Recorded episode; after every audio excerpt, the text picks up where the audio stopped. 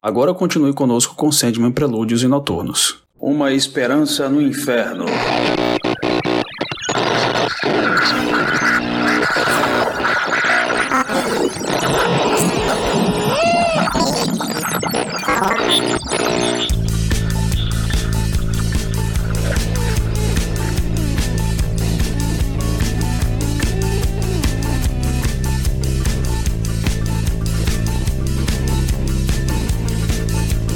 Não sei se é assim com vocês, mas eu sempre que releio uma Esperança do Inferno, eu fico imaginando que ela é a história preferida da maioria dos leitores desse arco. Ela é a sua favorita também, Reginaldo? Diz aí pra gente, o Inferno, segundo Gamer, é similar ao apresentado por Alan Moore, aquele anual do Monstro do Pântano? Olha o temperinho aqui. E esse triunvirato, de onde veio? Cara, eu gosto dessa edição, eu acho bem legal, do jeito que ela começa. O Morpheus tá com medo de descer pro inferno, ele ainda não tá poderoso, é recém-liberto e tá só com a bolsinha que concede para ele, né, controle sobre sonhos, assim, mas ele não tá em plenos poderes. Então, assim, isso é bem legal, né? do que você ouve nas histórias, você vê que essa edição ela foi feita quase assim para agradar o Sankit, né? Que ele adorava desenhar esses monstrões, esses demônios assim. Então você vê que ela, ela assim, não é que ela foi feita para isso, mas eu acho que o, o Gaiman fala que ele pensa nos artistas para desenvolver as histórias e é, é, meio por aí sim, né? Nesse caso. Não é minha favorita, tá? Minha favorita acho que é a sexta edição, né? A, a do, a do Diner lá, para mim essa daí arrebenta, cês, é, é, ela é inesperada desse arco, né? Para mim essa história, a sexta edição é,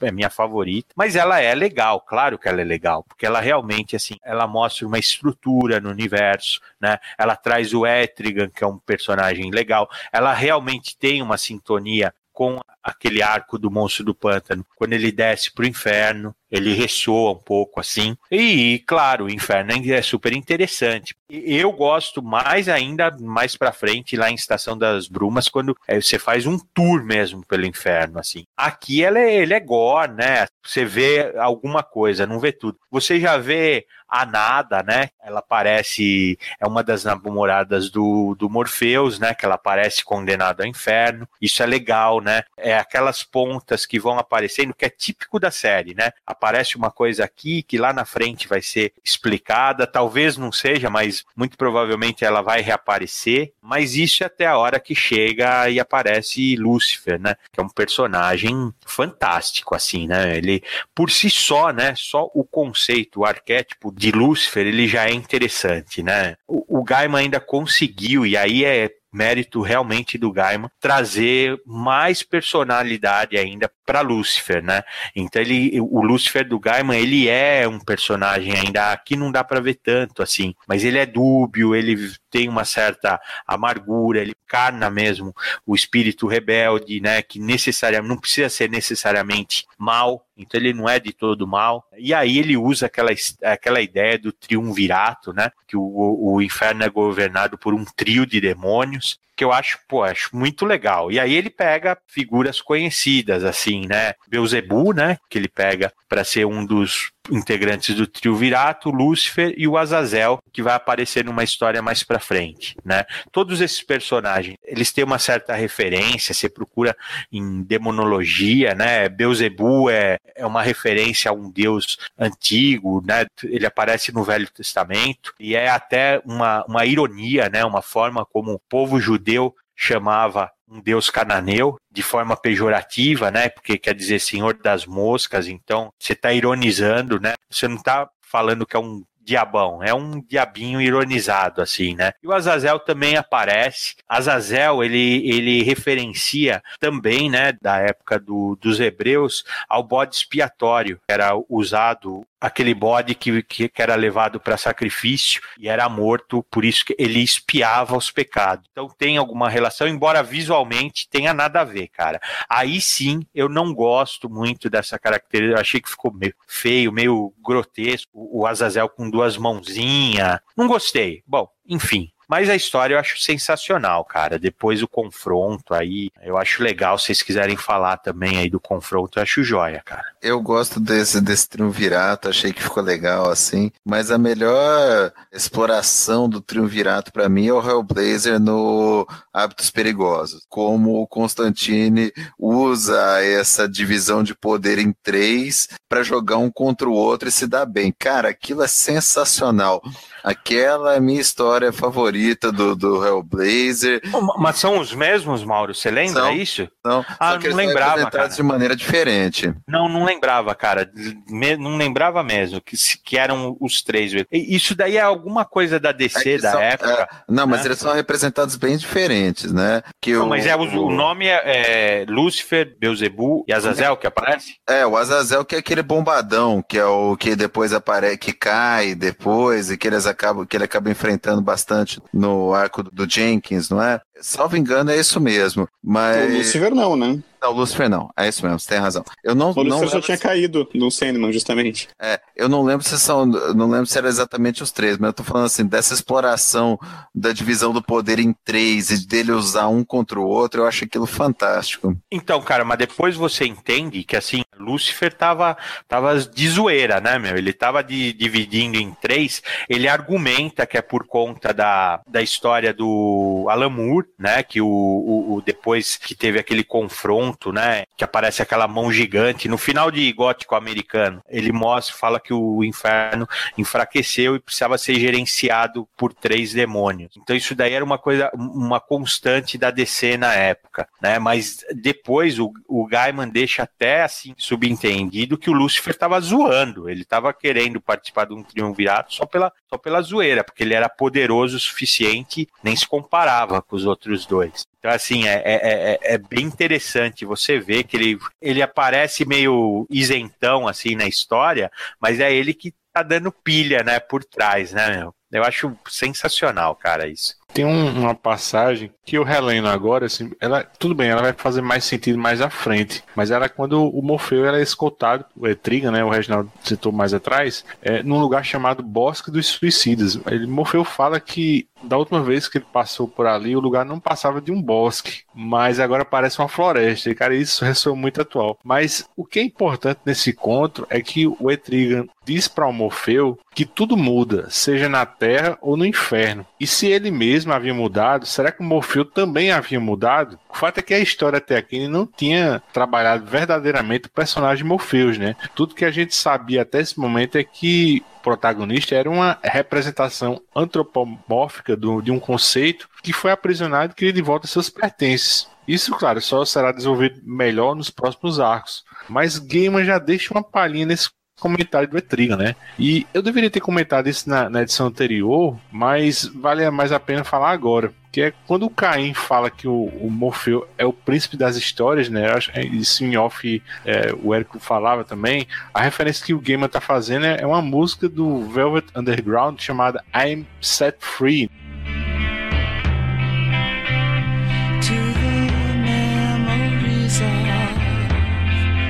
yesterday's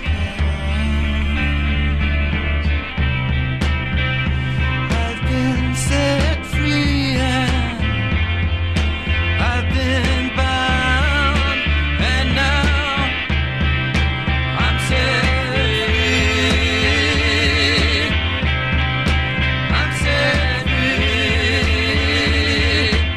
essa canção é uma sinopse do que é Sandman, né? Sobretudo quando Lou Reed diz que foi limitado, mas agora é livre e livre para achar uma nova ilusão. Que agora ele pode ver o, o, que o mundo fez com ele, né? Cara, isso é Sandman puro. E assim, ainda nessa parte, né? Você vê assim a, a riqueza do Sandman, né? O Bosque dos Suicidas, salvo engano, ele aparece pela primeira vez na Divina Comédia do Dante Alighieri, de que os suicidas viravam árvores de sofrimento, em sofrimento eterno. Então ele traz essa referência da Divina Comédia e nesse trecho também mais para frente vai desenvolver melhor no arco seguinte, mas quando ele encontra nada, é a primeira vez que ele muda de forma, né? Ele deixa de ser aquela figura pálida, meio gótica e vira tipo um deus africano lá, o Kai Cool, né? Que depois mostra qual que era a personificação dele, qual a relação dele com a nada lá pra frente. E é a primeira vez que a gente vislumbra que o, o Morpheus, na verdade, é um tremendo filho da puta, né? Em alguns,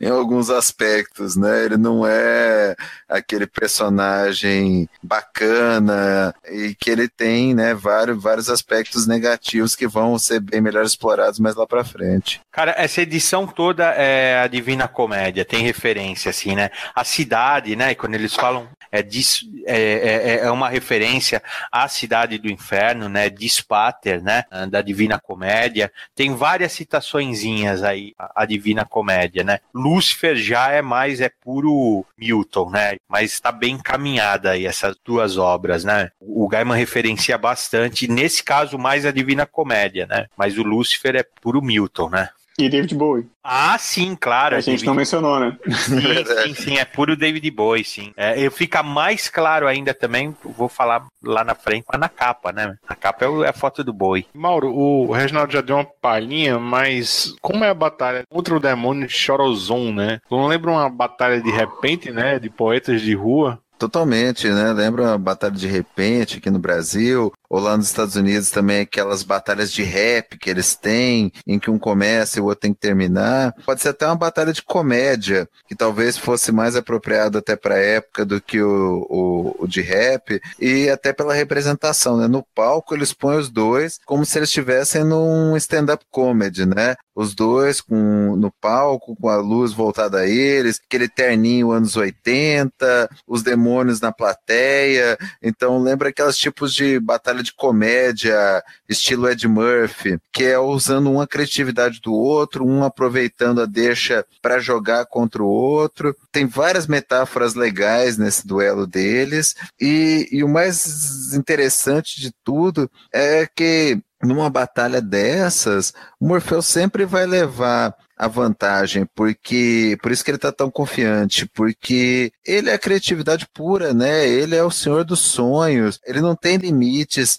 para criação, para inventividade. Então é, é, bem legal como ele usa isso para derrotar lá o demônio e recuperar o elmo dele. Corozon aí que ele enfrenta é também assim, é um nome famoso. A gente falou do Crowley, né, no começo aí da, na, na primeira edição. Crowley ele na verdade ele invocou né, o demônio Corozon no, no, deserto do Saara, né? Ele fez um ritual mágico e ele entrou dentro do círculo mágico e Corozon incorporou nele, né? Segundo a história, é, é desse jeito. Parece que foi assustador, assim, terrível. O, o secretário que estava junto com ele aparece né, em Prometeia essa cena, né?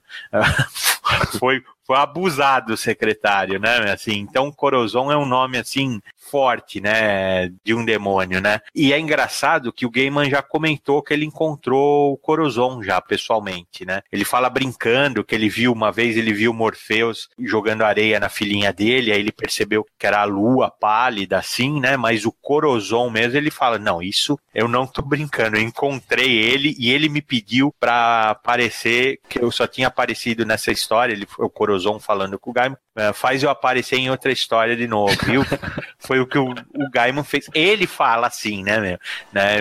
Então, sei lá, né, meu? Essa história que ele conta nesses encontros com os personagens dele, inclusive com o Corozon, tá, eu traduzi agora há pouco. Tá saindo no edição definitiva do volume 5, mas ela saiu primeiro no Capas na Areia, saiu já, já tinha saído aqui. É uma história ilustrada pelo Maquin mesmo, e se chama A Última História de Sandman. É muito divertida essa história. É bem, bem curtinha, né? Mas é, isso conta isso que você, você contou agora. E... O Gaiman é poético, né? Ele tá falando, ele tá falando das vezes que ele encontrou os personagens, né? Que ele uhum. viu, ele viu várias versões da morte. É comum você ver uma menininha gótica assim, muito semelhante à morte. O Sandman vai lá, né? Ele fala que ele acredita em Sandman, né? Desde criança ele acredita. Mas o Corozon, cara, que o Dave McKean desenha, cara, é um Corozon pançudo, assim, de, decadente, sabe? Barba por fazer, duas boquinhas mesmo, assim. E ele não tá esse filé de borboleta, assim, da quarta edição. Ele tá pançudo, cara. né? Você vê que a vida foi cruel depois que o que o Morpheus derrotou ele, meu, porque ele tá judiado, meu. Eu acho que vale mencionar também que essa batalha de repente, principalmente o final, talvez seja uma das passagens mais citadas do Sandman, né? Já virou, se circulou Tumblr, já virou meme. É, eu acho que se você pegar esse texto só, sem o quadrinho, é um puta texto, né? Uma, uma grande criação literária e já vi muito citado, né? Eu, acho que é muito referenciado mesmo esse momento aqui do Sandman. Acho que alguém usou na época do, da eleição do Trump também, acho que circulou bastante essa questão do Eu Sou a Esperança. Lembrando de alguma coisa que foi muito citado o Sandman. Mas nesse caso, quem ganhou foi o Chorozon, né? Cara, o, o, o, o Não, Trump, é. o Trump, meu, é o Corozon penteado, meu, assim, ó. Exatamente. Quem não leu a é? história ainda, cara, o Trump é o Corozon penteado, é só isso. Boa, muito boa. E na saideira aqui, que puta capa, hein, Reginaldo? Esse Lucifer. É, é Lucifer mesmo aqui, né? O Maquin parece que desenha como se fosse a verdadeira face dele, né? Assim, essa beleza angelical que é mostrada na história, né? Quase como um contraponto de Sandman número 1, um, né? Você colocar ladear, assim, o Morfeu na número 1 um e esse, e esse Lúcifer aqui, né? Parece até um contraponto, né? Dos dois. Cara, porque esse Lúcifer é, nós já falamos, é o David Bowie novinho, cara assim, que era exótico já, assim, por natureza, né, cara? E ele ressaltou isso, que ele fez uma colagem, uma aplicação. Eu não sei se no meio é frases da Divina Comédia, mas as páginas queimadas nas laterais, sim, elas são da Divina Comédia, cara. Ela tem um impacto, ela é realmente um contraponto com a primeira edição, que ela é sombria, soturna, né? E essa página é toda solar, assim, uma coisa até que, assim, é que a gente esquece, né? Ah, se você for procurar a origem da palavra Lúcifer, né? É uma palavra, primeiro que é uma palavra que ela vem do latim, né? Então não tem nada a ver com Velho Testamento, tem nada a ver com isso, né? É uma palavra, vamos dizer, relativamente recente, se você tratar na Bíblia. E do século I ao século IV, essa palavra era até mais associada a Jesus do que ao diabo tem Papa que chama Lúcifer, tem São Lúcifer, tem muito padre Lúcifer até o século IV. Ela não tem a carga que tem hoje, Lúcifer, né? E eu acho que eles pegaram por aí, né? Pela figura de um anjo caído, bonito ainda, cara.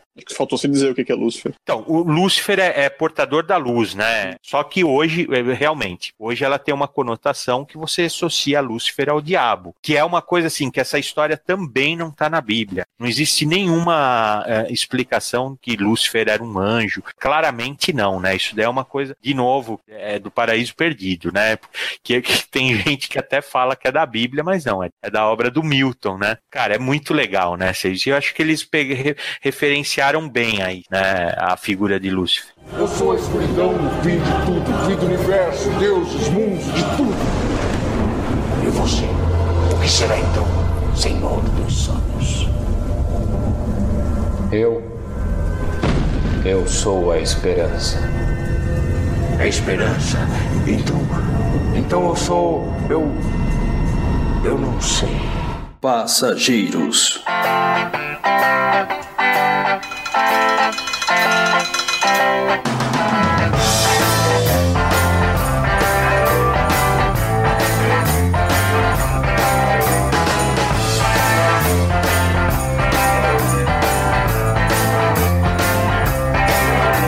Érico, o, o John Dee o Doutor Destino. Vinha aparecendo em interlúdios nos capítulos anteriores. Quem é ele? O Rubi de Morfeu, de certo modo, é também um retcon, né? Fala um pouco também das participações do Senhor Milagre e o Caçador de Marte aqui. Não conheço tanto assim do, do personagem.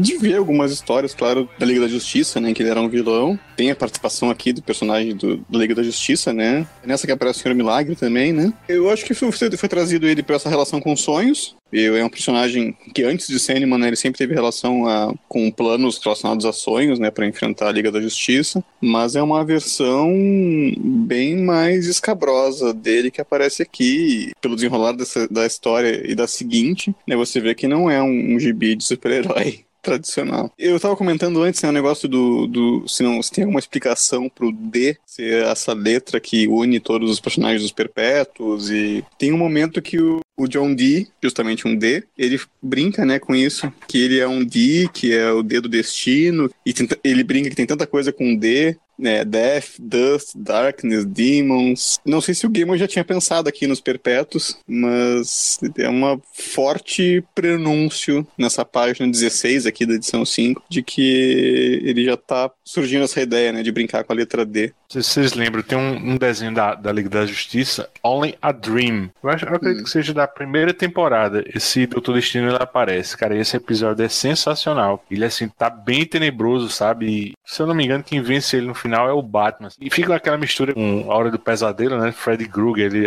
os membros da Liga não podem dormir. Cara, é bem, bem bacana, bem assustador esse desenho. E anteriormente, esse Doutor Destino, ele, ele sempre esteve de posse, né, do rubi, na verdade, desde sua criação em 61, né? Mas essa pedra era conhecida apenas sob a forma do Material Opticon. Nesse capítulo tem também a, a carona da discórdia, né? Em que o John Dee até então estilava pena no leitor e depois que ele dá um tiro, né, queima-roupa na dona do carro, né, a Rosemary, ele de fato vira o vilão da história, né? Mas, Reginaldo, por que eu disse carona da discórdia? Essa história aí, a gente, quando a gente estava lendo e estudando, eu comentei, né, que o Sankit, ele, numa entrevista, ele chega a comentar, né, que super assim, polido, falando que ele, ele se sentia deslocado da equipe criativa aí de Sandman, né? Mas ele também, eu não sei se ele se é ele que fala ou se é o Gaiman que comenta, né? Uma outra matéria falando que ele ficou super chateado com essa história aí. Quando o John Dee ele foge, ele pega uma carona e como todos os personagens durante a série inteira de Sandman, toda pessoa que ela aparece, ela tem um background, ela tem uma história, ela tem, ela não é uma coisa assim, é, a pessoa pessoa é tridimensional. Você consegue compreender uh, como uma pessoa. E ele se chateou por conta que no final da carona o John Dee mata a, a, a, moça, né? Como se ele fala, não, mas eu, sabe, eu investi tanto nesse personagem, não precisava ter matado tudo, que é uma coisa assim, um apego meio estranho, né? Uma coisa que eu não consigo compreender porque eu não sou um autor, não sou um desenhista, mas ele se doeu também com isso. E aí é que o Gaiman fala, é que imagina o que ele vai sentir na próxima edição. Você consegue ver já algumas partes o Dringberg já desenhando. Então eu acho que o desentendimento, mesmo que eles sejam super polidos nessa história, começou aí, cara, né? Ou explodiu aí, né? Já vinha acontecendo. Você chegou a comentar que você sentiu algo de ele se sentindo quase como um participante da autoria, né, Luiz? Não sei se chegaria tanto, cara, mas não sei, ele se doeu com esse personagem, vai entender, né? E é justamente o genial dessa história, né, cara? O grande diferencial dessa história é isso, que você vai criando uma empatia, uma empatia com o personagem, ele sempre vai parecendo um coitadinho, um louquinho na, nas histórias anteriores, nessa você vai criando uma empatia, humanizando ele, ele chega lá e mata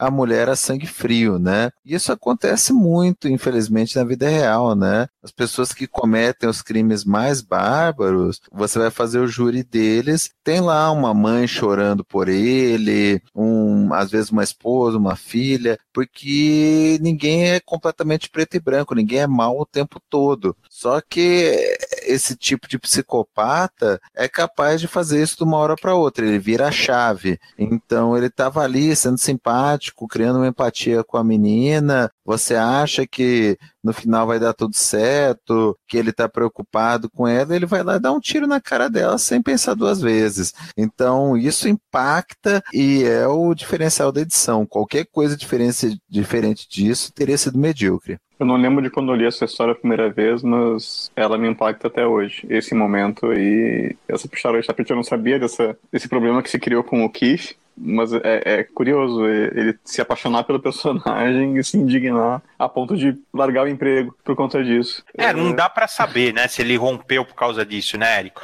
Mas ele realmente se doeu, né? Ele, você, você percebe que ele, assim, ele se doeu. É, o, o, o Luigi até entendeu, falou assim que ele, que, que ele tava querendo até dar palpite nos rumos da, da história. E eu acho que, assim, o, o, o Gaiman é um cavalheiro, assim, é um cara super educado, tudo, mas até a página 3, né? Você fala, não, não, aqui você não mexe, né, meu?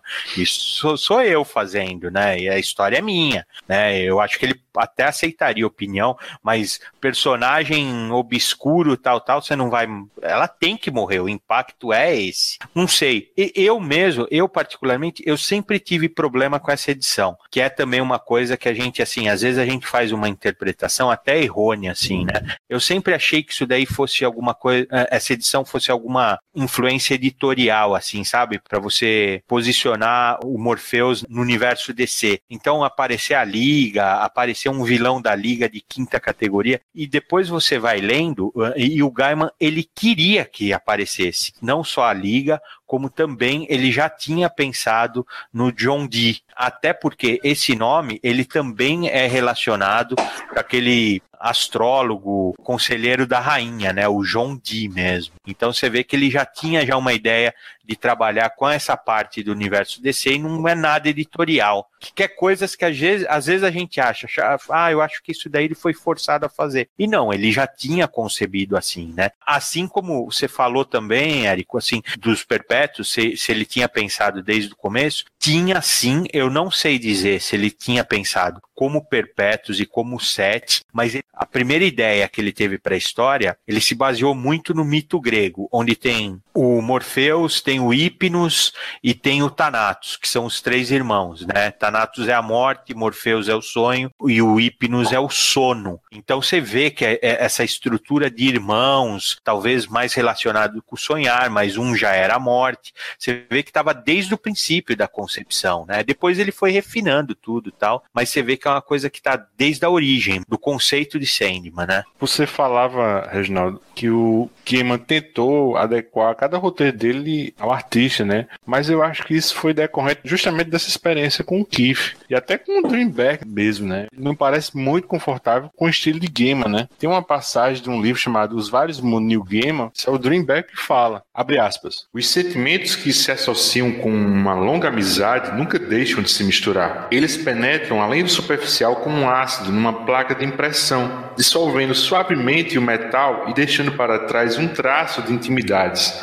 as linhas entalhadas tanto por um trabalho aleatório do agente quanto qualquer ato deliberado. Desta forma, a impressão final nunca é a história toda, mas apenas sua sombra. E assim é com Neil, um amor complexo, respeito e desprezo mútuo, baseado em anos de rápidas conversas e a presença de cada um na vida do outro. Mas isso é apenas uma sombra. Ambos somos pessoas muito erráticas. Posso amá-lo como amigo, respeitá-lo como colaborador e ter um desprezo justo por seus métodos a forma como ele trata seu trabalho, que é bem o oposto da minha. Eu prefiro o ato iminente, mas Neil pega uma ideia e corre com ela, não importa quão medíocre seja. É apenas um ponto de partida com um destino desconhecido. As estranhezas que ele encontra pelo caminho, o cartão postal que ele me mandou de uma obscura estação Amtrak ou a foto da maior bola de fiapos do mundo se tornam sua narrativa. E tudo isso parece charmoso até que se transforma em outra coisa. Nesse ponto, trocando a horda dourada de catadores de lixo por outra coisa, se torna um acontecimento na própria história. Se você sabe uma maneira melhor de fazer isso, vá em frente, é o aviso costumeiro. Sou, em grande parte, sua sombra, uma pequena presença que o segura na terra e desta forma mantém honesto.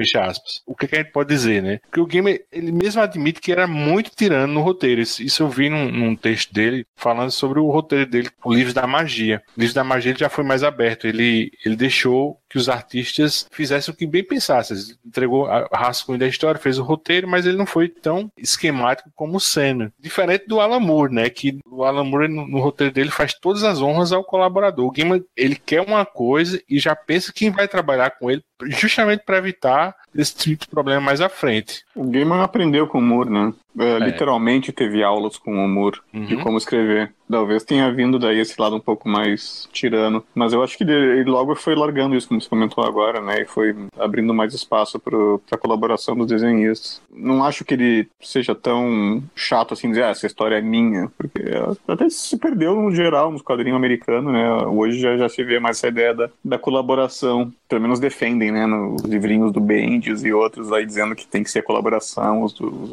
o o desenhista e o roteirista têm que se conversar, pelo menos esses dois. A gente sabe que tem muita intervenção editorial, mas eu acho que ele começou a se abrir ainda no Sandman para deixar os desenhistas colaborarem. Agora que a gente tá falando bastante do Dringenberg, agora que me dei conta, né, eles conseguiram um desenhista para uma série sobre sonhos cujo nome é Dream. Ele era arte finalista, né? Ele é arte finalista, sim. Isso, isso. Aí ele foi, foi pegando o jeito e eu acho, eu gosto muito do traço dele, assim. Se eu for identificar um traço, um traço que identifique Sandman para mim é o traço dele, cara. Principalmente do Morpheus que ele faz aí. Aí ele faz um Morpheus assim, o Morpheus do Sankit, ele tem o cabelo mais escorrido, né? A cara mais comprida, assim, e o, o do Dringberg é, é, um. Quase um Robert Crumb, né? O, o do Sankif, né? É, e o outro é o Robert Smith, assim, magrinho, né? O Robert é. Smith idealizado. Era o que eu ia falar, exatamente. Me lembra muito o Robert Smith. Sim, sim, sim. É o Robert Smith sem tomar o, o breakfast inglês, né, meu? Assim, ficou magrinho, assim, né, meu? Eu acho que é o que, é, é o que mais identifica com a série Sandman, pelo menos, eu não sei se foi porque eu comecei por ele, né? E ele também, ele, ele iria ser o, o artista regular, tirando um ou outro convidado. É que ele também não deu conta, cara. Ele começou a atrasar, atrasar, né?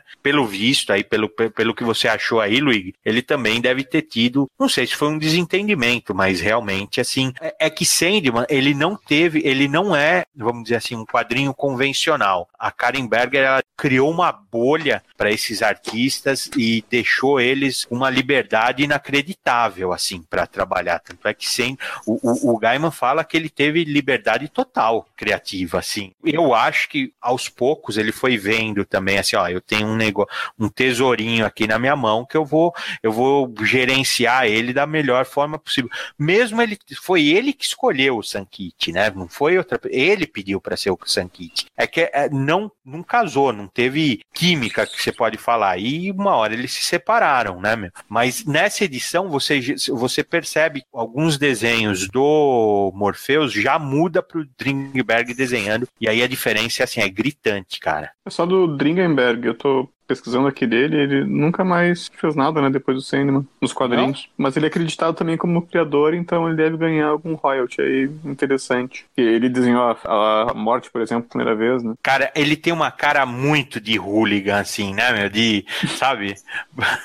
Eu não sei se eu já vi a cara dele. Beberrão, cabelo comprido, assim, pode olhar, cara. Isso, e só tem foto dele branca e preta, assim, cara. Acho que o cara sumiu do mapa, meu, assim. Uhum. Foi tragado, meu, assim, porque você não vê mais ele as fotos que você vê é, cabeludão, cara de inglês, assim, cabeludão encrenqueiro. Né? E a saída do capítulo. Reginaldo, esse cara nessa quinta capa aqui é o Scott Free, né? É, isso mesmo. Eu, eu, eu achava, antes de, de buscar saber quem que era, eu achava que era o John Dee passando por uma, sabe, aquelas terapia eh, de eletrochoque, assim, né, meu? Mas não é.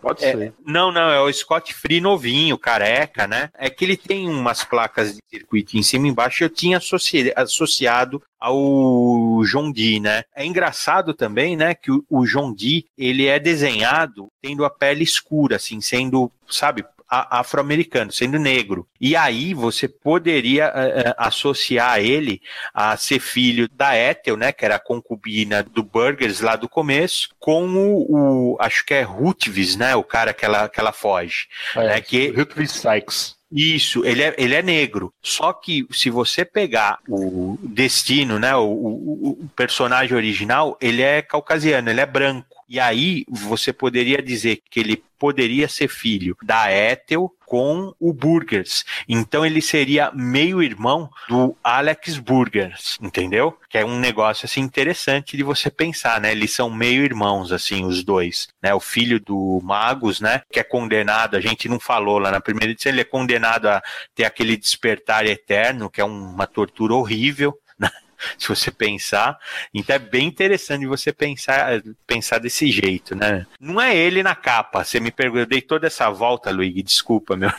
Não, é, não é ele na capa. Essa capa, o Dave McKean fala assim que é o mais próximo que ele vai chegar do Jack Kirby, né? Isso daí. Eu, eu vejo quase nada de Jack Kirby aqui, meu, assim. Mas eu acho ela maravilhosa, né? As correntes, uma das prateleiras, ela tá tomada por corrente cadeado e a outra tem uma parte com placas de circuito, assim, com um negócio assim meio, sei lá, tecnologia obsoleta, assim. Sempre achei que fosse o John Dee, mas agora tá, tá óbvio que é o Scott Free. Eu também pensava assim, né? E é o Scott Free carequinha, porque ele é carequinha, né? Sim, tá Quando óbvio. ele- Não, tá ainda mais com as correntes, né? Tá, Sim, tá sim. colocado. Quando ele, ele, ele tava em Apocalipse, a vovó Bondade, né? em- treinando ele, então ele é carequinha, assim. Eu entendi isso aqui como se fosse um tipo um sarcófago, né? E tem as correntes enrolando. Aí, aí essa imagem é como se fosse ele no interior desse sarcófago. Parece que ele tá preso dentro de um sarcófago, né? Nessa edição também. É, não sei, não, não, não visualizei. Ele tem um quadriculado estranho, como se fosse uma textura, mas aí eu acho que é um detalhe artístico do, do, do Dave McKean. É lindo, né, cara? É, é- esse cara é fenomenal, cara, né? Assim, eu acho ele um monstro, cara. Sintetiza tudo da edição numa capa dessas. Por que, Scott? Por que todos os outros obedecem a vovó, adoram a vovó, menos você? Você vive tentando fugir. E eu nunca vou desistir. Ah!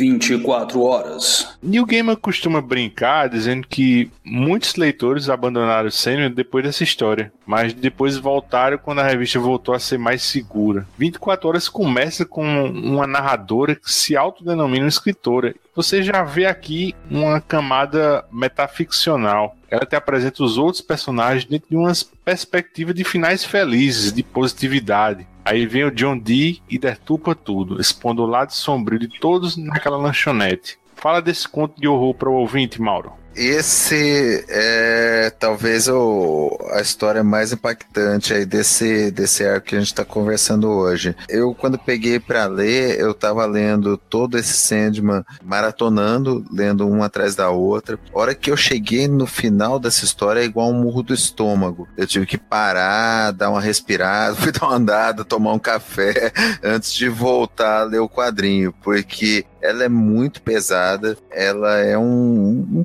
conto de terror mesmo, assim. O, o John Dee tá lá num café, né? Na história anterior acaba ele entrando no café, pedindo 24 horas, pedindo um café e falando que vai esperar o fim do mundo. E ele vai lá, vão entrando pessoas dentro daquele café, pessoas diferentes, um casal, tem a mulher do café, tem o jovem que tá procurando uma vaga de emprego, tem a menina que é lésbica que tá vindo no final do relacionamento, tem o caminhoneiro que tinha é, alguma relação ali com a garçonete, é, no começo a dar a entender que eles começaram a se relacionar depois que ele ficou viúvo. Essa garçonete sempre dá a perspectiva otimista né, das pessoas. Ela diz que ela vai escrever, que ela é escritora e que na imaginação dela ela cria final feliz para todos os personagens que ela convive, né? Então você já imagina a merda que deve ser o livro que ela escreve.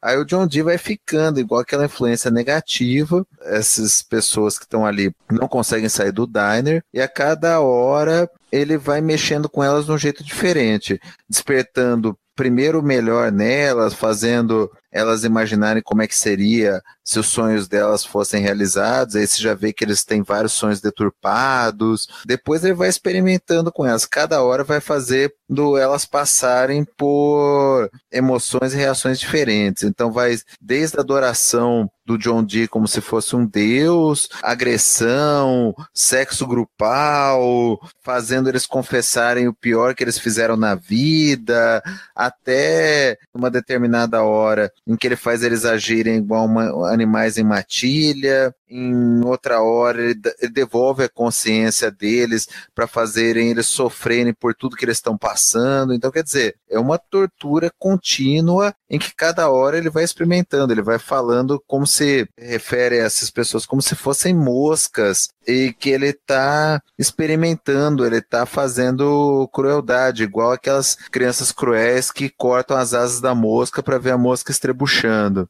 Então é, é muito terrível mesmo, é muito, muito pesada a história. Uma, uma referência que me bateu na hora que eu estava lendo a um filme do Luiz Buñuel, cineasta espanhol da, da escola do surrealismo, um filme chamado O Anjo Exterminador. Algum de vocês viu esse filme? Eu vi há muito tempo, nem lembro direito. O Anjo Exterminador é um filme sobre um jantar, um grupo de pessoas, né, ricas, né, da entender a alta burguesia lá da Espanha, em que determinado ponto os serviçais são todos compelidos a sair sem dar alguma explicação, e todos aqueles ricos burgueses ficam presos dentro do, do salão de festas, a porta está aberta, mas eles não conseguem sair. Então, eles vão conversando, de repente eles voltam para o mesmo diálogo e eles tentam sair, não saem. E o fato deles estarem ali presos, sem saber porquê, sem saber como eles podem sair ou não, vai inspirando o pior neles. Eles vão revelando a verdadeira face daquelas pessoas. Essa história me, me remeteu na hora esse filme do Buñuel e tem tudo a ver, porque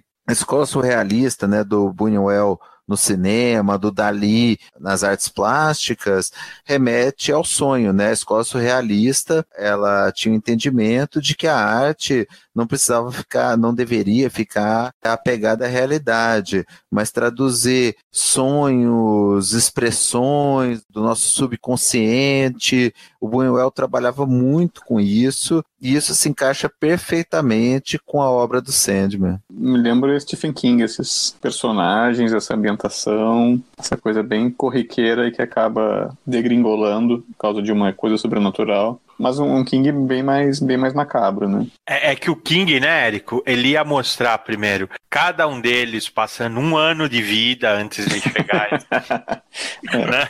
antes de chegar no diner, né? Ia mostrar a história de cada um detalhada, assim, né, meu? Porque o cara tem a mão pesada para escrever, meu. Eu acho essa história, cara, um, assim, o ponto da virada. Eu acho que a, a, partir daí, assim, como falam que algumas pessoas abandonaram essa edição, eu acho que definiu uma boa parte do que é a série. Pra frente até, né, eu digo. Eu acho que a Casa de Bonecas é muito forte, inspirada nessa edição, principalmente. Ele acaba explorando o horror, assim, né? Claro, ela tem um pouco de gore, né? Mas eu, o que eu acho mais assustador, cara, é assim, é, é a crueza humana. Eu acho pesada algumas partes. Algumas partes não, eu acho todas as partes, né? E é uma coisa também que o Gaiman ele quis fazer uma hora por edição, que daria as 24 páginas da revista, e ele falou que não conseguiu, né? E ele falou, mas a história ficou tão boa que eu ignorei isso, minha ideia original, né? Ficou desse jeito e tá ótimo. E ela é realmente assim, nossa, cara, ela é, ela é impactante, cara. Tô lendo um trechinho aqui do Annotated, tem a cena da, da suruba, página 15 da, da edição. Tem um comentário no próprio roteiro da, da edição, que,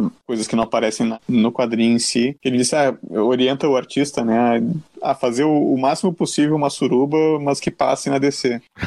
é, então é tudo meio recortado, meio por baixo, e tem a, diz até que no roteiro tem uma frase, é, por favor, na minha boca não. Uhum. que foi cortado, que não deixaram. É, não tem nada, só mostra uns pés e umas mãos pra isso, cima, né? No quadrinho. Mas tem uns. É. Ah, ó, aqui. Ah, isso. E mas essa frase aqui na, na, minha boca não, é. Cara, e é muito, muito sinistro, né? Que é o John Dee assistindo Família Adams, né? Com aquela musiquinha. Né, né.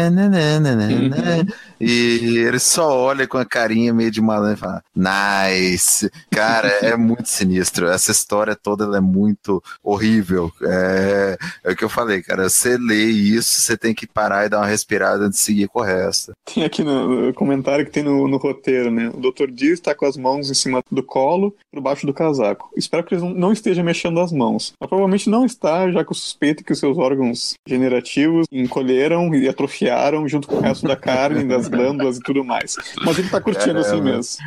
Cara, você imagina que ele tá nu, né? Só tá que o sobretudo, casaco. igual aquele tarado americano, né? Que abre o sobretudo. Pois é, imagina que tem uma cena que ele tá na cacunda né, de outro personagem lá, né? Nu.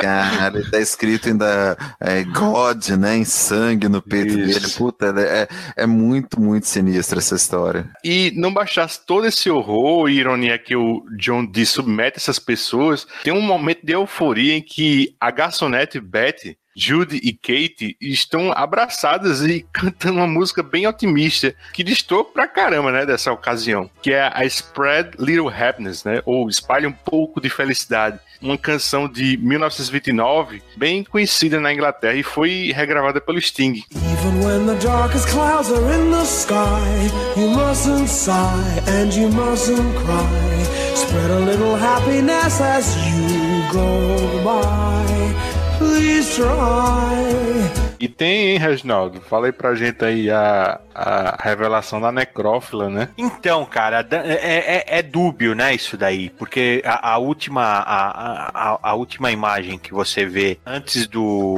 Morpheus chegar é aquela cena onde tá todo mundo morto. Você identifica cada um dos personagens que você passou a história inteira sofrendo com eles, assim, né? E você vê que eles estão todos mortos, exceto a esposa, né, lá daquele casal que chega uma hora onde, por influência do Rubi, ela confessa que ela entrou num, num velório e transou com um cadáver. Né? E que ela gostou e ela até pedia pro marido dela, que é um marido dela é um babacão, ficar imóvel assim enquanto eles transavam para ela lembrar daquele episódio que ela transou com o morto. E na última cena você vê todo mundo morto e ela em cima do marido, como se ela tivesse morrido transando com ele, né? Mas existe um comentário por aí. Você vê que ela é a única que tá viva e ela continua transando com ele morto. Pra mim, quando eu li, eu comentei com o Luigi, né? Que me deixou ainda mais. eh, deixou essa, eh, essa história ainda mais creepy, né? Ela é mais estranha ainda, cara, assim. Eu acho ela, eu acho ela uma burdoada, assim. Eu acho ela pesada, cara. E é engraçado que depois de todo o horror que ele faz, né, tá todo mundo morto lá pela hora 22 e na hora 23 aparece uma mosca voando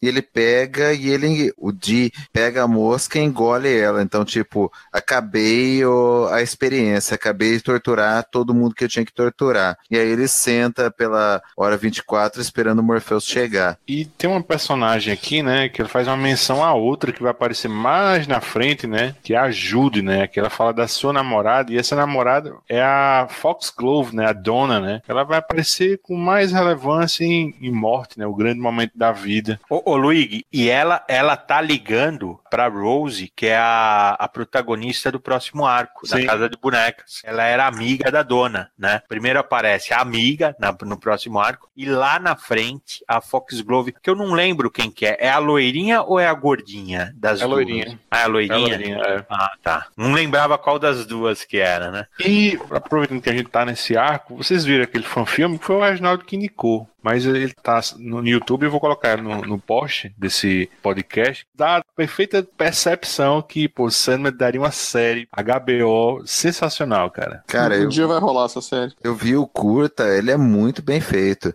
Ele traduz muito bem, né? Tudo bem que é ipsis literis, né? Ele aproveita até o- os enquadramentos do quadrinho, mas é muito bem feitinho, né? Ele passa todo o impacto. Inclusive, né? Eu li que o, o Gamer assistiu esse curta e aprovou, gostou dele, né? Então você vê que a coisa se agradou até o autor, é porque ficou bem feito mesmo. Mas, mas deixa eu perguntar uma coisa pra vocês, a opinião de vocês. Vocês acham que o Morpheus ele teria que ser, assim, num- numa série, num audiovisual, ele teria que ser aquele branco pancake, assim, meu? Ou, ou teria que ser uma coisa mais discreta, cara? Eu acho que ele seria. A aparência dele seria de acordo com o, o episódio, como a própria série é, né? Nesse próprio próprio episódio tem uma passagem que eu acho muito boa, que lembra até aquele clipe do The Evolution, né, do Pearl Jam, em desenho animado, né? Muito foda essa passagem, que ele vai pulando de uma cabeça para outra, né, de sonho em sonho, com o Elmo, até o Superman também, né, dormindo. Né? Cara, eu acho foda. Até ele aparecer na, na visão live action que a gente vê, né, no finalzinho, que é exatamente o final desse do 24 horas. Mas ele seria aquele brancão assim, branco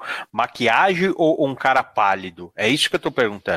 Eu faria com um cara pálido, não faria com tanta, parecendo uma máscara que nem é. essa curta. Faria um cara pálido e usaria algum efeito nos olhos dele para ficar um negócio mais sobrenatural. Do jeito que esse cara aparece, lembra muito o Michael Myers, né? Totalmente. Ah, ele é bem fiel aos quadrinhos, né? A, a, figura, mas eu não sei se seria assim, porque durante a, a história você vê que o, o, Morpheus ele se passa por um humano. Não sei se é magia, né? Se é algum encantamento que a pessoa não perceba ele desse jeito, ou se ele é, ele é só um cara pálido, assim, né? Alto, cabelo preto e pálido, né? Não é o branco pancake aí que aparece, né? Eu sei, pasta d'água, assim, né? Não sei. Eu tenho a mesma impressão que você, Regi. Ele é tipo aquele filmes góticos final dos anos 80. Por isso que ele passa razoavelmente despercebido, né? Eu entendo pro curto eles terem usado lá a máscara tipo Mike Myers, mas eu acho que numa série para funcionar, eu faria um cara mais branco, gótico e usaria alguma coisa diferencial nos olhos dele, porque isso é muito tratado na série. Usaria, sei lá, algum efeito especial para fazer aquele olho preto com a pupila branca. Eu acho que o Morfeu, na minha opinião, na minha cabeça, tá entre o Adrian Brody, né? Muito famoso como pianista, né? Ganhou até Oscar. E o Tom Hiddleston, né? Que a gente comentou no podcast do Drácula, que é o Amantes Eternos. Eu acho que o Morfeu tá entre esses dois atores. Eu, particularmente, eu preferi o Adrian Brody. Eu acho que o Morfeu é feião, sabe? Não tem pinta de galã, não, sabe? Eu acho que o Tom Hiddleston tá muito marcado pelo Loki. Tomou muito fora, né, meu? Tem que ser feião. É. Ou ter chulé, bafo, né, meu?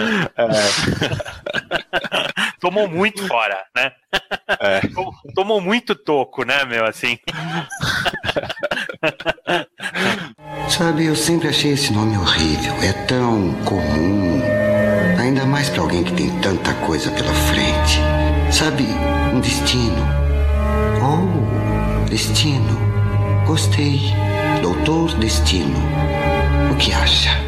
Saideira do capítulo. E essas mãos, meio que uma chapa de raio-x, Reginaldo. O que, é que você acha aí dessa capa? Impactante, mas um pouquinho menos que as outras, assim, né? Não acho ela tão forte quanto as outras. Ela é sinistra, ela é sombria, né? Ela tem um olho no meio, né? Ela é. tem o olho do John Dee no meio. Do lado, ela tem até algumas reproduções que vão aparecer ainda pela série. O Gaiman comenta que a, a imagem favorita dele é essa xícara que tem os olhos e a boca na xícara, assim, né? Eu acho legal. No, da, da série toda que apareceu agora, não é mais, não é minha favorita, mas ela é bonita, claro, ela é bonita. Ela, ela remete ao as personagens que estão no Dinner. Aquela caveira é o John Dee, né? É muito legal, né, cara? O cara berrando lá em cima. É de filme de terror, né? A imagem central. Parece um típico cartaz de filme de terror. Sim, sim, sim, sim. É quase não dá para ver o olho assim, né? Quem sabe até de um livro de terror, né? Por isso até me lembra mais Stephen King de novo. Ouça. Você pode ouvir os gritos. Três crianças estão presas no elevador com Bob Joe McKenna. Harold Smith caminha pelo canil com uma chave de roda nas mãos ensanguentadas. Maud Carroll gargalha desvairadamente enquanto as chamas devoram a ala geriátrica. Ouça, você pode ouvir o choro. Nas vias expressas, o pranto indefeso vem das esculturas de metal retorcido, borracha queimada e vidro estilhaçado. Nas ruas de Nova York, um grupo de fundamentalistas sabe que esse é o fim do mundo e que ainda estão aqui presos à terra. Eles lamentam por terem sido abandonados por um Deus repentinamente distante. Ouça, ouça a angústia de um mundo onde as coisas ruins deixam seus cantos secretos. Ouça um mundo de dor. Ouça. Você pode ouvir. Som e Fúria. Som e Fúria é o capítulo mais super-heróico da série. Tem uma pegada que nunca mais se repetirá na série, com o mais próximo do que seria uma batalha campal entre um super-herói e um vilão. Eu acho que também foi o, o Gaiman tirando o pé do acelerador depois da tempestade de merda da sexta edição. E tem outro desfecho com outra quebra de expectativa, porque quando o Rubi se quebra e o Morfeu volta a ser íntegro, né? Ele praticamente não dá nenhum castigo ao Dee, né? E ele na edição número 1, um, por muito menos, se a gente colocar valores altruístas aqui, amaldiçoou o Alex Burgess, né? Com Eterno Despertar. E outra vez que a gente vê o quão deslocado é o senso de justiça do senso comum é quando ele não entende que deveria ter compaixão pela Rachel, né, na terceira edição, que o Mauro falou ainda agora. Só é lembrar disso pelo Constantine, né? O que você acha desse senso de justiça de Morfeu, Mauro? Cara, eu acho legal porque mostra algum senso de compaixão né, do Morpheus. O Morpheus, como eu falei já antes, e como a gente vai vendo mais aí pro final da série, ele não é um personagem completamente bom né? Ele está mais para uma representação de um deus mesmo, da mitologia, com ego exacerbado, com um certo egoísmo, com um distanciamento do ser humano. E nesse momento, para ele era completamente indiferente destruir o John Dee. Mas naquele ponto, tendo passado por tudo, tendo saído, né, concluído um ciclo pós o, o aprisionamento dele, recuperando todo o poder dele, ele resolve, vamos dizer assim, ser magnânimo, né?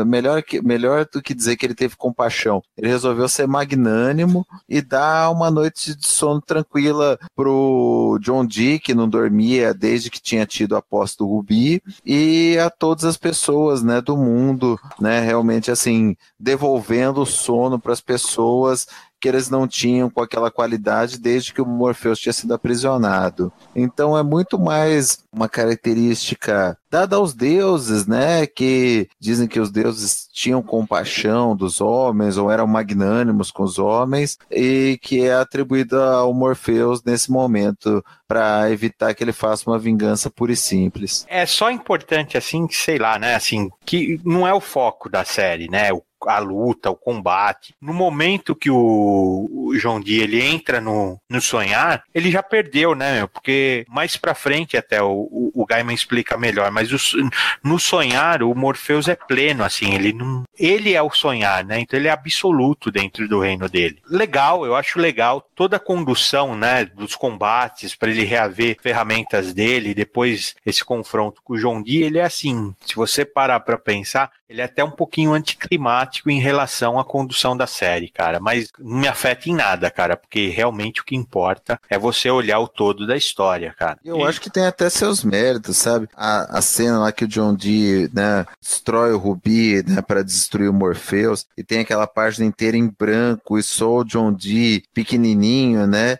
E aí ele começa, ah, eu consegui, eu venci, e de repente na outra página mostra uma perspectiva maior, tá tudo branco porque ele tá na palma da mão do Morpheus, né? E aí ele foi reduzido à verdadeira insignificância dele. É bacana, né? É uma construção visual muito legal. É que essa edição tem que ser o ponto alto, né? Tem que ser o clímax desse arco. Então, se a próxima edição aqui é um, é um epílogo, né? É, aliás, no original era até a parte do segundo arco. É, e como vocês já comentaram, é uma batalha campal que é, acaba não tendo a ver com o resto da série, mas ele tinha que acabar essa, essa história de algum jeito. Primeiro arco de algum jeito. Na saideira do capítulo, Reginaldo, são meus óculos ou a capa do Sandman número 1 um tá por trás de uma porta de lençol aqui, cara? É exatamente isso, mas não é, não é um lençol, é uma musseline áspera, como se fosse uma, uma estopa, né? E atrás dela tem um xerox da primeira capa, né? Que é coisa, é coisa de, de gênio mesmo, de artista mesmo, assim, né, cara? Ela é simbólica, assim, né, pro fechamento do arco. Acho legal demais, cara, né? Essas mãos, assim, nas prateleiras, bonita demais, cara. Muito bonita mesmo. E, e, realmente, assim, é difícil. Tem gente que nunca viu essa figura do Sandman na, na, no segundo plano. Mas a hora que você vê, você também não deixa de ver mais, né? É muito engraçado, cara. O som de suas asas.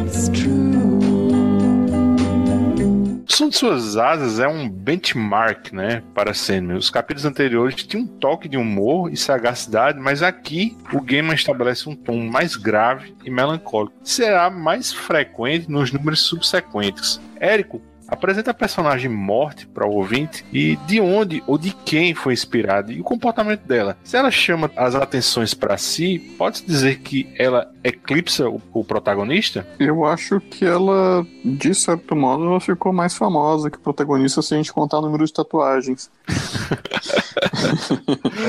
e de cosplays também. De cosplays, feiras, né? é. Agora, tem que pensar o que, que passou pela cabeça do game, né? Porque tem uma personagem chamada Morte, mas a Morte vai ser a personagem mais legal do meu quadrinho. E o que, que é legal para ele, né? Uma menina daquelas, parece a mais interessante assim da festa, porque ela não é nem espalhafatosa e também não é toda fechada. Ela tem um visual legal pra época, né? Eu acho que isso que atraiu, acho que ele construiu muito bem ela, né? Com os diálogos, essa caracterização visual com o punk.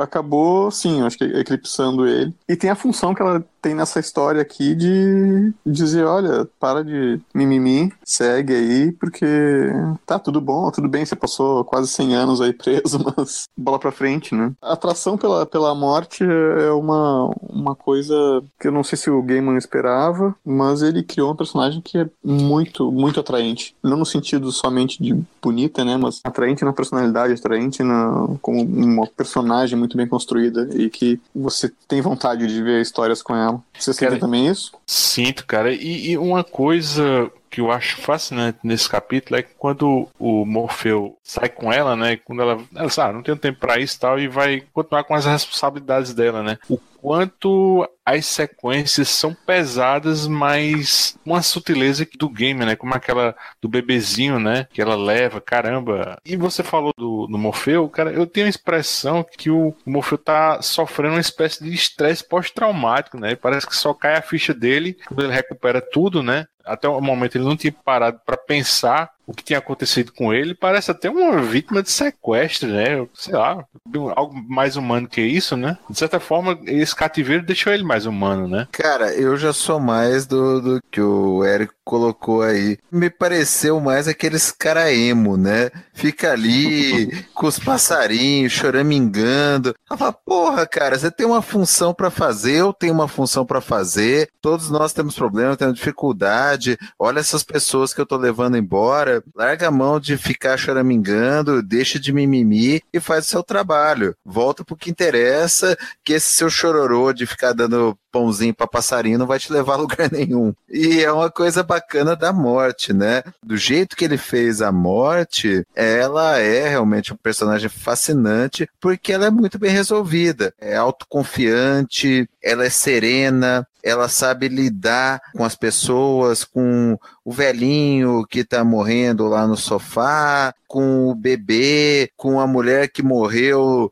no meio do stand-up. Então, assim, ela sabe lidar com gente, ela sabe fazer o ofício dela, que é pesado, né? Que é levar as pessoas embora e que muita gente odeia ela, outros recebem ela de braços abertos, ela deixa muito bem a, a, entender isso nessa história. E ela sabe lidar com todos, cada um ao seu jeito, tudo com muito tato. Então, isso é que torna ela uma personagem tão fascinante, né? Ela é aquela coisa acolhedora, independente da situação e da carga, né? Ela é um contraposto à, àquela figura do Green Reaper, né? daquela caveira com a foice, né? Então, é uma baita sacada do Gaiman, né? E eu adoro o negócio do comecinho da história que eles estão no parque, o moleque começa a chavecar ela e ela fala, claro, a gente vai se ver em breve. Ele, ela some e no final da história ela volta para buscar ele a hora que ele é atropelado. E ele ainda não sacou que morreu ele continua chavecando ela, fala: Olha, vem cá, deixa eu te mostrar uma coisa. Vai levar ele pra mostrar que ele morreu. Então, pô, muito bacana, puta personagem. Uma coisa, tu perguntou antes também, né, Ludwig, sobre a, os origens da personagem, e a gente tá conversando antes sobre o quanto o Gaiman deixava o colaborador realmente colaborar. Tô achando que é uma referência que o Gaiman sugeriu que ela parecesse a Nico, a cantora do Velvet Underground. Ela era do Velvet Underground, a Nico? Velvet Underground é o Lou Reed, não? Não, mas tinha. A Nico também. É Lou Reed e, e o Velvet Underground que tinha a Nico. Isso, a Nico cantava umas músicas, né? Ele queria que fosse baseado na Nico, daí o Dringenberg mandou o desenho de uma garçonete que ele conhecia, a Cinnamon Hadley, e o Gaiman topou, não, é essa, tá legal, é isso que eu quero mesmo, e, e ficou. Inclusive, essa Cinnamon Hadley depois ficou um pouco famosa, né, por ter sido sua inspiração, divulgado que ela foi a inspiração, e ela faleceu no ano passado, em janeiro do ano passado. Tô vendo justamente numa matéria sobre essa, a morte dela. Cara, eu tô vendo as fotos dela aqui. Eu acho que ela é mais um Winona Ryder, né? Eu acho ela mais parecida com a Pat Smith, mas é, a referência que eles falam é realmente a Nico, e essa garçonete que é um lugar onde o, o Gaiman levava parceiros aí que ele tá trabalhando em Sandman, comer panqueca, né, meu? Assim, então a referência que eles usaram foram essas duas, assim. É, na verdade, foi o Dringenberg, né, que propôs o desenho e o Gaiman que depois foi conhecer ela, né? Eu acho que por acaso ele e o Maquin encontraram ela na casa de panqueca. Isso, isso, isso mesmo, assim. Né? Mas que depois ele conta outras histórias também dessa casa de panqueca, né? Parece que não foi uma vez só. que Ele, ele ia regularmente lá, né? Uhum. Não sei se foi o, o Dringberg que apresentou o lugar para ele, não sei. Ó, vem ver de onde eu tirei a morte. Olha ela ali, ó, vai servir uma panqueca pra gente. o que eu acho Mas... muito, muito legal, cara, é que assim, sonho, ele tinha, ele tinha que ter uma leveza, cara, sabe? Porque é sonho, porque é isso. E ele é super pesado, ele é super denso, ele é super dramático. E a morte, ao contrário, ela tem uma leveza, mesmo que ela esteja abordando, assim, todas as mortes que tem lá, em maior e menor grau, ele, elas são pesadas. Mas ela tem uma leveza, uma, uma naturalidade, ela leva as coisas na boa, assim, ela não é sinistra sinistra. Ela não é nada sinistra, né, cara? Ela é viva. Exatamente, cara. Então, assim, isso é encantador, cara. Isso é um achado, assim, um, um achado, cara. Assim, embora não seja do meu gosto pessoal, eu prefiro realmente, eu gosto mais do Morpheus, assim, né? Da estrutura que ele monta, até da melancolia dele. Eu gosto muito mais, mas eu, eu reconheço a morte como um achado. Ela não tem outro nome, ela é morte mesmo, ela não tem firula, ela, não, ela se veste normal, ela é normal, ela bate papo normal. Acho que se o cara, o, o cara que tava jogando bola, se ele continuasse lá, ele ganhava no chaveco, assim, não tem problema nenhum, né? Assim, e o Morpheus é aquilo lá, né, cara? Ele tá dando areia do sonhar para as pombas. Imagina essas pombas como ficaram loucas depois disso, né, meu? Né? Devem estar tá cagando por Londres inteiro, assim, igual uma metralhadora, né, meu? Uma blitzkrieg de merda de pomba, né? Aditivada na areia, né? que assim, então assim, é muito.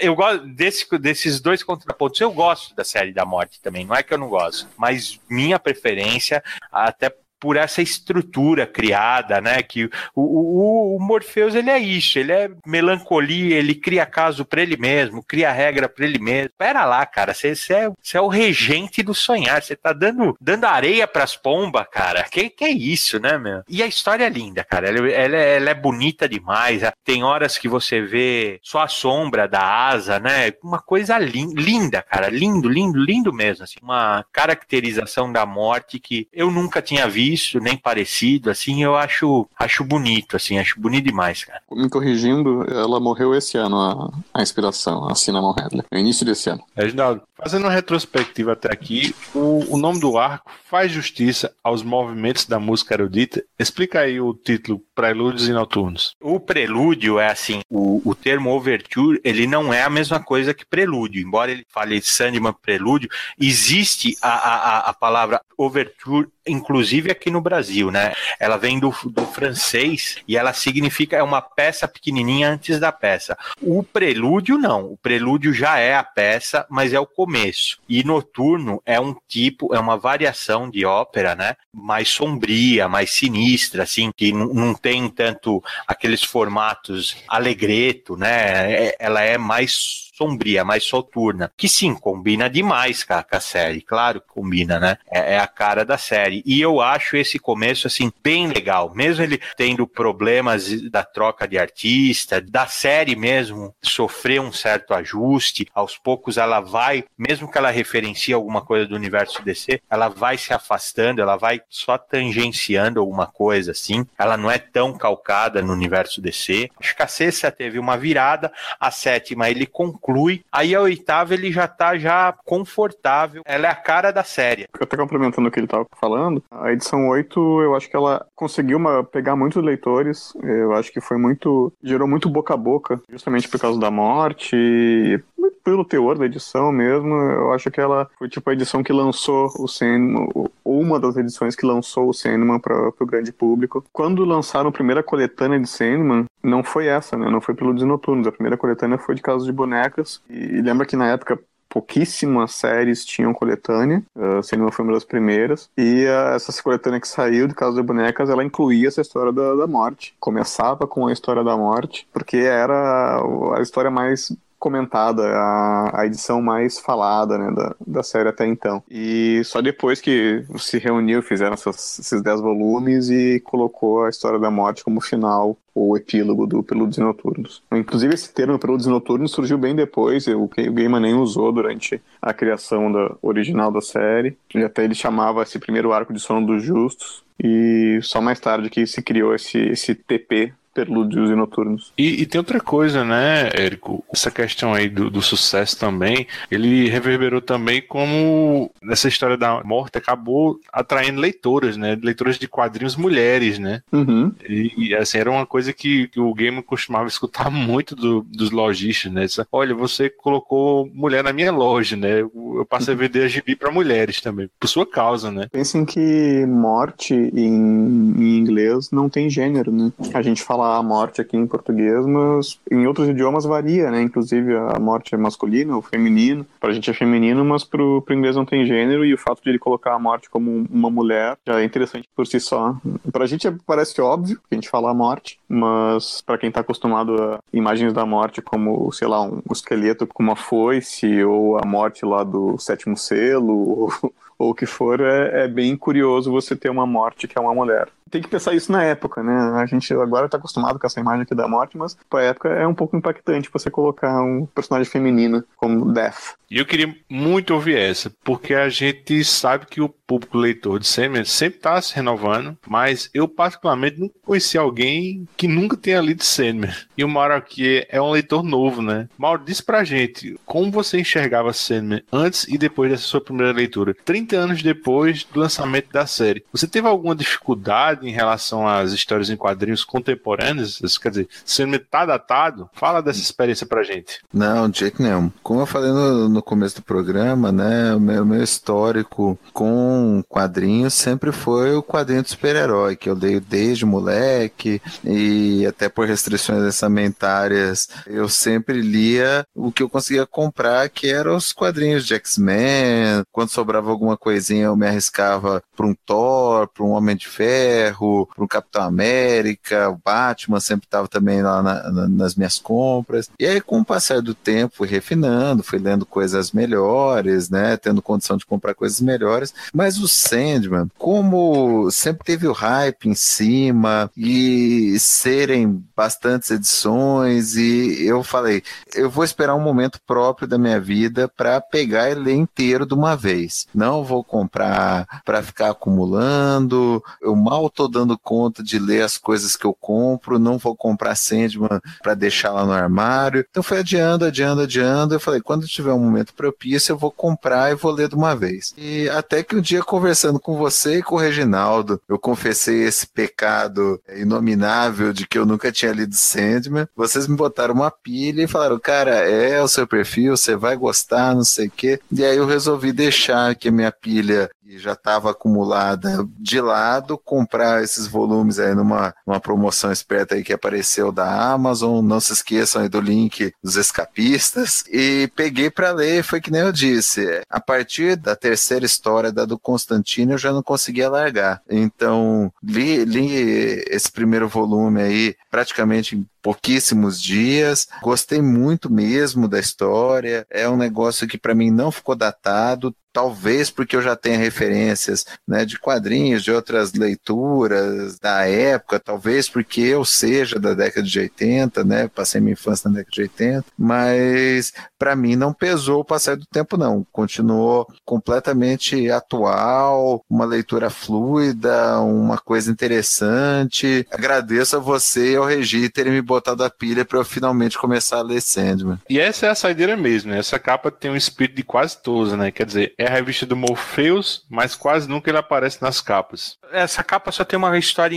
engraçada que é assim: Gaiman não falou pro Dave McKean que o nome da história ia ser O Som de Suas Asas, né? Ele só falou que ia abordar a morte, e aí ele falou: Ah, vou, vou avisar o, o Dave McKean que eu vou, vou abordar a morte com asas, né? E aí o, o Dave McKean mandou para ele a capa da morte já com asas, né? Aquelas coisas assim, igual a sincronicidade que a gente estava falando do Constantine, né? Que sem eles falarem do assunto, os dois pensaram na morte com asas, né? E se você olha a capa, é a figura da morte, né? E ela tem uma asa, né? Ela tem uma asinha branca atrás, assim. Bem legal, cara, assim, né? E ainda assim, é como se fosse mesmo um epílogo do Prelúdios e Noturno, porque ainda tem aquelas prateleiras laterais, só que agora elas estão cobertas de era, assim, né? Que é, pô, é muito bonito, cara. Isso também representa muito, né, dessa visão dele de morte, porque você associando com morte, era muito muito fácil ele ter colocado na prateleira coisas escabrosas, né? Uma caveira, uma parte de corpo, alguma coisa de decomposição, mas não, né? Ele encheu de planta, que é vida, né? Ele meio que dá uma ideia do ciclo, da integração da morte com a natureza como algo normal, né? Como algo natural e não como algo sinistro. Então a capa também acaba passando essa ideia da morte que a historinha reflete. Ainda tenho dificuldade para aceitar. Você sabe o que vai acontecer. Não, não consigo aceitar. É assim, é. Quando você fechar os olhos, vai ter um milhão de homens que vão morrer no mesmo segundo que você. Mas eu não estaria aqui. Eu vou desaparecer para sempre. Se ao menos eu tivesse aprendido alguma coisa. Me sinto tão indefeso quanto no dia do meu nascimento. Não consegui achar uma razão. É isso que eu preciso procurar.